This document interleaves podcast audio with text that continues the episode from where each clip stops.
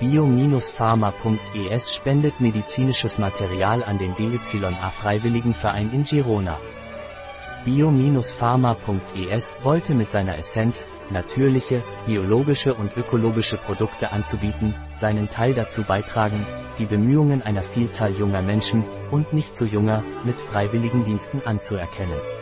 Sie hat die DYA Pannenhilfe-Vereinigung in Girona mit Sitz in Verges aufgrund ihrer langen Geschichte und Exzellenz in diesem Sektor ausgewählt.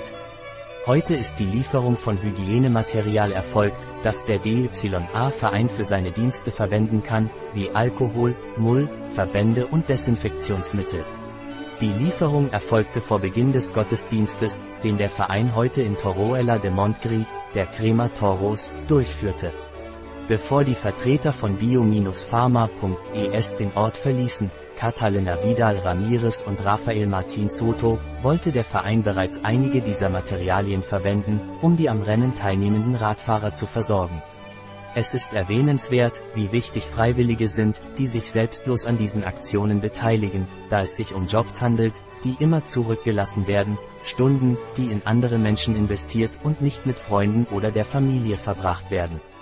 Diese Taten des guten Glaubens werden nirgendwo wiedergespiegelt, wie wir bei vielen Gelegenheiten mit dem Präsidenten von DYA in Girona, Angel Galan bestätigt haben.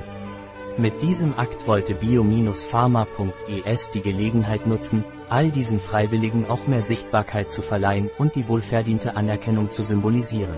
Ein Artikel von Rafael Martin Soto, It's CEO, Künstliche Intelligenz bei bio-pharma.es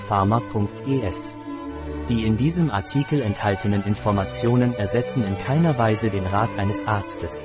Jegliche Erwähnung eines Produkts in diesem Artikel stellt keine Befürwortung der SDGs, Sustainable Development Goals, für dieses Produkt dar.